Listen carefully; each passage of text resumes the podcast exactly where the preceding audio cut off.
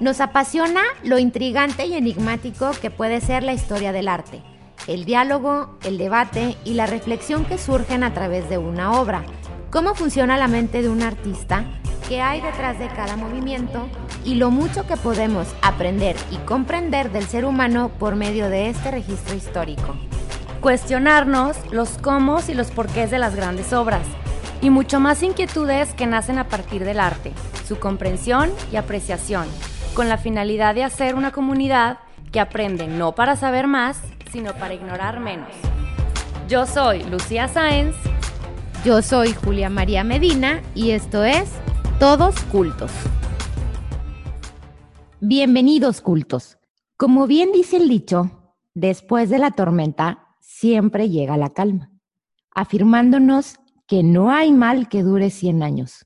En la sesión anterior nos introdujimos en el periodo azul del gran pintor Pablo Picasso, una etapa monocromática que nos sumerge en un mundo pesimista, devastador, depresivo y desesperanzador, en donde el azul frío se apodera de las obras y arrebata el papel protagónico. Hoy los días sombríos paulatinamente van quedando en el pasado y así, progresivamente, como cuando la noche se despide y comienza gradualmente a amanecer, con delicadeza emerge el periodo rosa de este maravilloso pintor.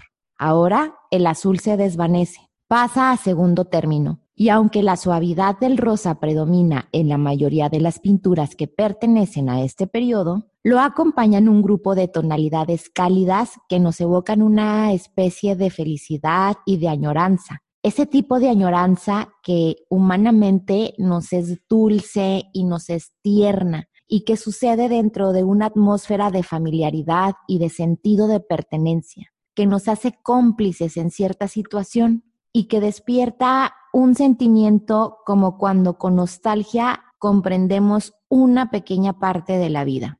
Recuerden que las imágenes de apoyo las pueden encontrar en nuestro Instagram arroba todos cultos y que lo ideal es que las observen a la par que escuchan el contenido que les vamos a compartir el día de hoy. En 1904, ya con mejores ánimos, Pablo Picasso se instala en el famoso edificio de estudios bautizado por el poeta y escritor francés Max Jacob como Bateau Lavoie, porque su estructura de madera le recordaba los barcos que utilizaban como lavaderos amarrados a las orillas del Sena. Era un caserón improvisado, viejo de madera ubicado a las faldas de Montmartre, que pasa a ser su hogar por los próximos cinco años. En verano hacía un calor asfixiante y en invierno un frío insoportable. Ahí vivían y trabajaban artistas como George Braque, Juan Gris, Paul Gauguin, Amadeo Modigliani y el poeta Max Jacob, entre otros. Era un mundo aparte, en el que escaseaba el dinero, pero no faltaban la imaginación, el ingenio ni las ideas. La vida de Picasso comienza a tomar tintes de color rosa.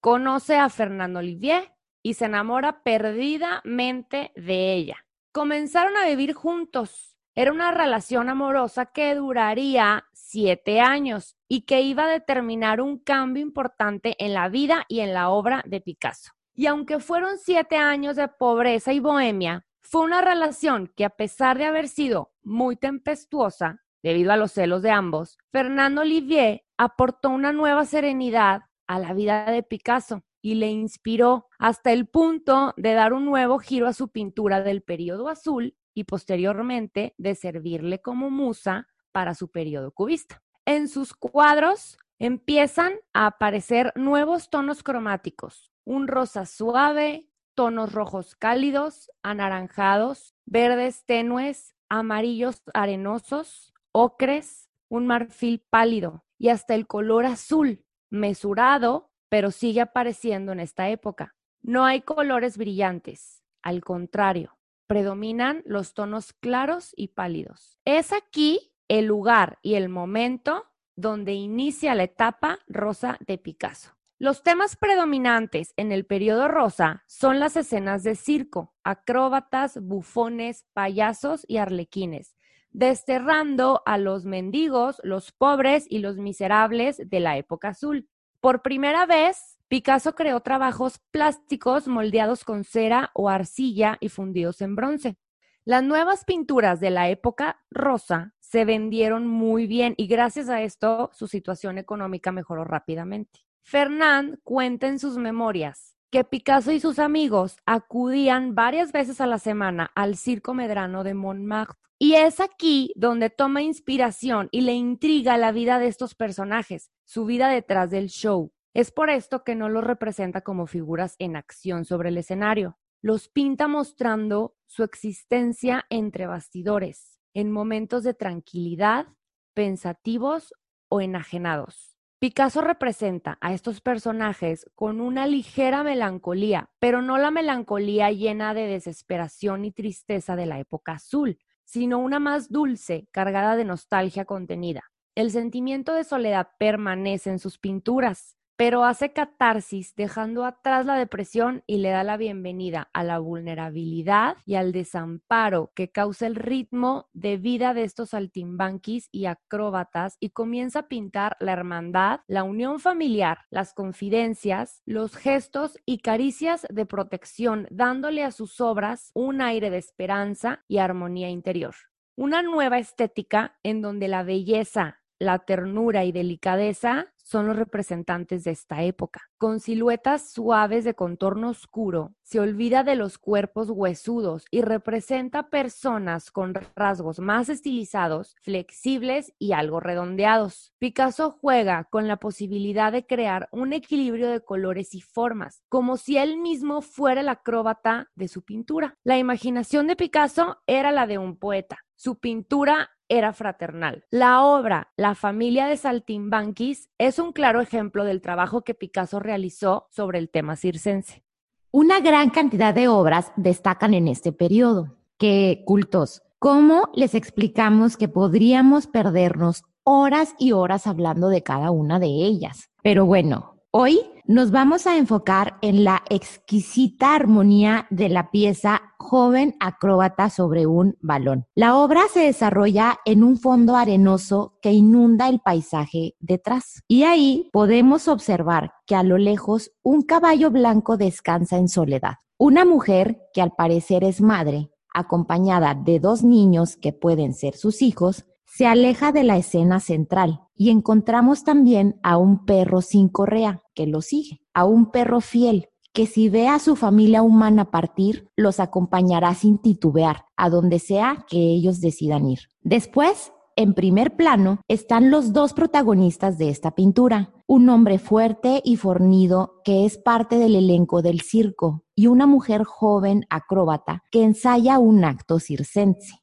Estamos hablando de una situación habitual en el día a día de los integrantes de un circo, de cómo se complementan los personajes y de lo que hacen mientras no están en el centro del escenario, mientras las luces están apagadas, mientras no hay aplausos, mientras el día pasa en lo que llega la hora del espectáculo. Y junto con esto podemos apreciar el tras bambalinas, donde las risas no abundan, donde no hay un hogar fijo ni acogedor, pero hay momentos de reflexión que podemos observar en la mirada concentrada y perdida del atleta y la pasión y entrega que hay en la joven acróbata mientras practica el equilibrio perfeccionando su acto. Esta obra tiene un juego visual muy interesante porque el balance de la pintura se logra gracias al contraste entre los personajes principales.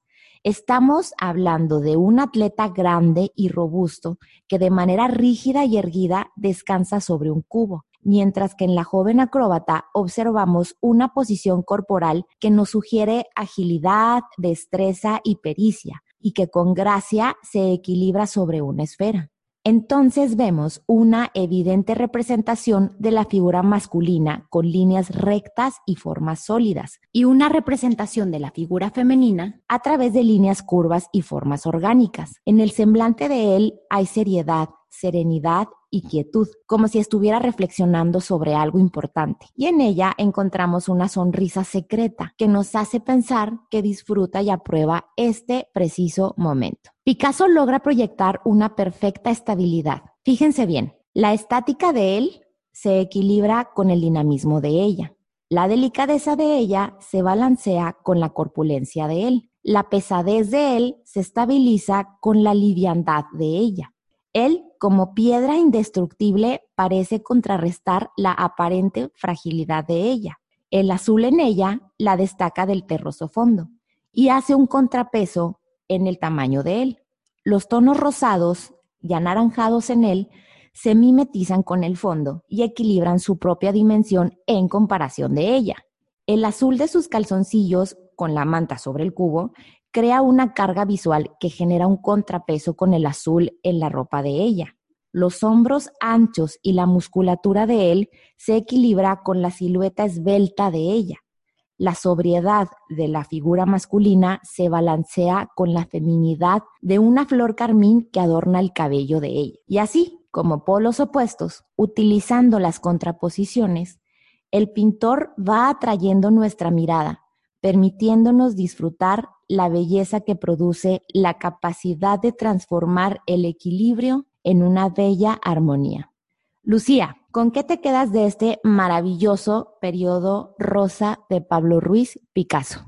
Fíjate, Julia, por ahí leí algo que escribió Picasso después de haber vivido en el Batou Labois, que siento que le da el clavo. Él dice, sé que volveremos al Batou Labois. Es allá donde fuimos verdaderamente felices. Fuimos considerados como pintores y no como bestias extrañas. A pesar de que las condiciones del lugar eran insanas, Picasso en esta miseria se encuentra a sí mismo como artista y revoluciona su arte. Y rodeado de sus amigos, me impacta cómo comienza a sanar su relación con la vida y con su interior. Nos enseña un Picasso que le hace frente a su vulnerabilidad. A diferencia de la desolación de la época azul, nos deja ver matices de su evolución interior. Nos cambió la melancolía por la nostalgia, el drama por la teatralidad. Me parece que es menos duro consigo mismo y nos muestra a los altimbanquis y a la vida del circo ambulante como una metáfora de ese vacío intermitente que le seguía consumiendo, sobre la necesidad de pertenecer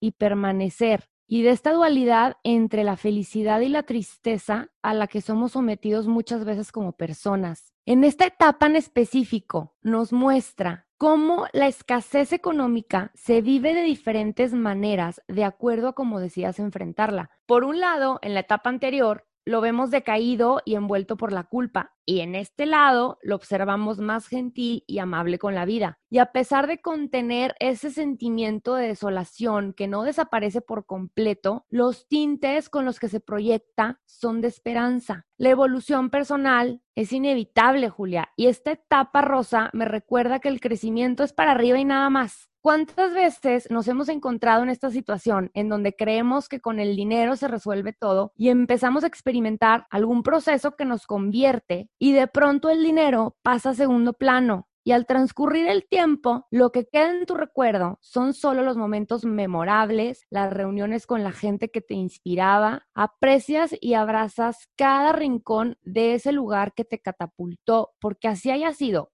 madera roída o mármol, en los rincones de aquel vejestorio del Bateau se levantó un Picasso que se permitió vivir una de sus épocas más catárticas que le dio pie a seguir desarrollando su arte y llevarlo a dar pinceladas cubistas. Pero esa es otra historia que les contaremos en otra sesión, cultos. ¿Tú qué piensas, Julia?